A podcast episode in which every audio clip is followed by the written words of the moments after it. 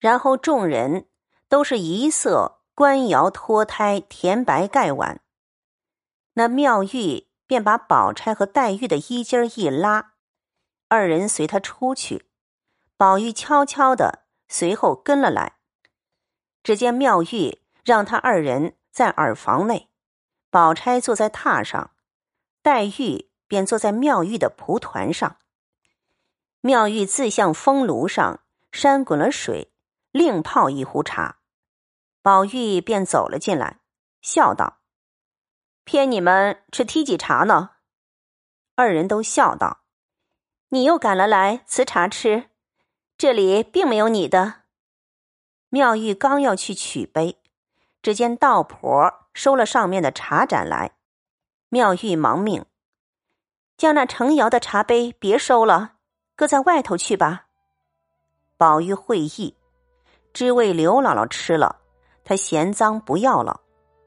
又见妙玉另拿出两只杯来，一个旁边有一耳，杯上镌着“班袍甲”三个立字，后有一行小真字，是“晋王凯真丸”，又有“宋元丰五年四月”。眉山苏轼见于秘府一行小字，妙玉便斟了一甲，递与宝钗。那一只形似波而小，也有三个垂珠篆字，镌着“点西桥”。妙玉斟了一桥与黛玉，仍将前番自己常日吃茶的那只绿玉斗来斟与宝玉。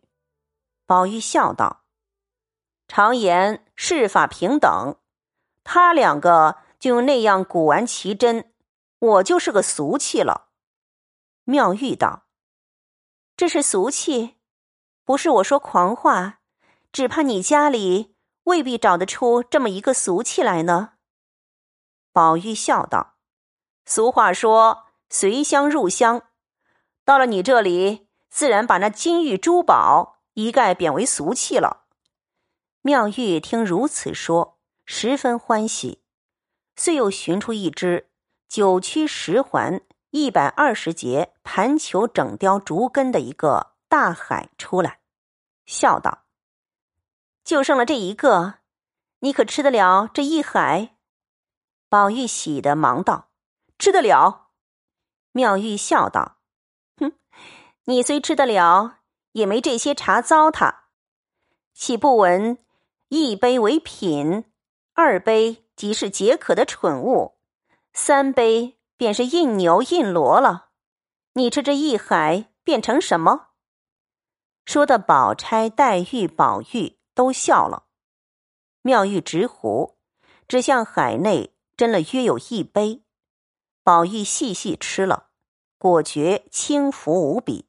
赏赞不绝，妙玉正色道：“你这遭吃的茶是托他两个福，赌你来了，我是不给你吃的。”宝玉笑道：“我深知道的，我也不领你的情，只谢他两个便是了。”妙玉听了，方说：“这话明白。”黛玉因问：“这也是旧年的雨水？”妙玉冷笑道：“哼，你这么个人，竟是大俗人，连水也尝不出来。这是五年前我在玄木盘香寺住着，收的梅花上的雪，供得了那一鬼脸青的花瓮一瓮，总舍不得吃，埋在地下。今年夏天才开了，我只吃过一回，这是第二回了。你怎么尝不出来？”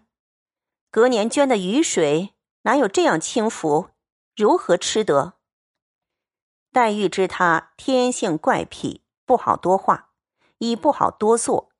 吃完茶，便约着宝钗走了出来。宝玉和妙玉陪笑道：“那茶杯虽然脏了，白撂了，岂不可惜？依我说，不如就给那贫婆子吧，她卖了也可以度日。”你倒可使得。妙玉听了，想了一想，点头说道。这也罢了。杏儿那杯子是我没吃过的，若是我吃过的，我就砸碎了也不能给他。你要给他，我也不管你，只交给你，快拿了去吧。”宝玉笑道：“自然如此，你哪里和他说话受受去？越发连你也脏了，这交于我就是了。”妙玉便命人拿来，递与宝玉。宝玉接了，又道：“等我们出去了，我叫几个小妖来河里打几桶水来洗地，如何？”妙玉笑道：“这更好了，只是你嘱咐他们，抬了水只搁在山门外头墙根下，别进门来。”宝玉道：“这是自然的。”说着。便嗅着那杯，递与贾母房中小丫头拿着，说：“明日刘姥姥家去，给她带去吧。”交代明白，贾母已经出来要回去，妙玉亦不甚留，送出山门，回身便将门闭了，不在话下。且说贾母因觉身上乏倦，便命王夫人和迎春姊妹。陪了薛姨妈去吃酒，自己便往稻香村来歇息。凤姐忙命人将小竹椅抬来，贾母坐上，两个婆子抬起，凤姐儿、李纨和众丫鬟婆子尾随去了，不在话下。这里薛姨妈也就辞出，王夫人打发文官等出去，将攒盒散与众丫鬟们吃去。自己便也成空歇着，随便歪在方才贾母坐的榻上，命一个小丫头放下帘子来，又命她垂着腿，吩咐她：“老太太那里有信儿，你就叫我。”说着，也歪着睡着了。宝玉、湘云等看着丫鬟们将攒盒搁在山石上，也有坐在山石上的，也有坐在草地下的。也有靠着树的，也有傍着水的，倒也十分热闹。一时又见鸳鸯来了，要带着刘姥姥各处去逛，众人也都赶着取笑。一时来这省亲别墅的牌坊底下，刘姥姥道：“哎呀，这里还有个大庙呢！”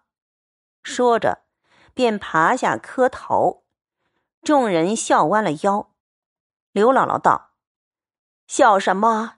这牌楼上字我都认得。我们那里这样的庙宇最多，都是这样的牌坊。那字就是庙的名字。”众人笑道：“你认得这是什么庙？”刘姥姥便抬头指那字道：“这不是玉皇宝殿四字？”众人笑得拍手打脚，还要拿他取笑。刘姥姥觉得腹内一阵乱响，忙的拉着一个小丫头，要了两张纸就解衣。众人又是笑又忙喝他：“这里使不得！”忙命一个婆子带了东北角上去了。那婆子指与地方，便乐得走开去歇息。那刘姥姥因喝了些酒，他脾气儿不与黄酒相宜，且吃了许多油腻饮食，发渴，多喝了几碗茶，不免通泄起来，蹲了半日方完。即出厕来，酒被封尽，且年迈之人，蹲了半天，忽一起身，只觉得眼花头眩，辨不出路径。四顾一望，皆是树木、山石、楼台、房舍，却不知哪一处是往哪里去的了，只得认着一条石子路，慢慢的走来。及至到了房舍跟前，又找不着门，再找了半日，忽见一袋竹篱。刘姥姥心中自忖道：“这里也有扁豆架子。”一面想，一面顺着花帐走了来，得了一个月洞门进去。只见迎面忽有一带水池，只有七八尺宽，石头砌岸，里面碧流清水，流往那边去了。上面有一块白石横架在上面，刘姥姥便渡石过去，顺着石子甬路走去，转了两个弯子，只见有一房门，于是进了房门，只见迎面一个女孩满面含笑迎了出来。刘姥姥忙笑道：“姑娘们把我丢下来了，要我碰头碰到这里来。”说了，只觉那女孩不答，刘姥姥便赶来拉她的手，咕咚一声，便撞到板壁上，把头碰得生疼。细瞧了一瞧，原来是一幅画。刘姥姥自忖道：“原来画儿有这样活凸出来的。”一面想，一面看。一面又用手摸去，却是一色平的，点头叹两声，一转身方得了一个小门儿，门上挂着葱绿撒花软帘。刘姥姥掀帘进去，抬头一看，只见四面墙壁玲珑剔透，琴剑平炉皆贴在墙上，锦笼纱罩，金彩珠光。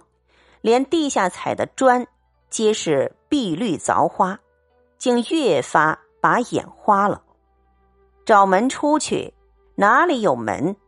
左一架书，右一架屏，刚从屏后得了一门转去，只见他亲家母也从外面迎了进来。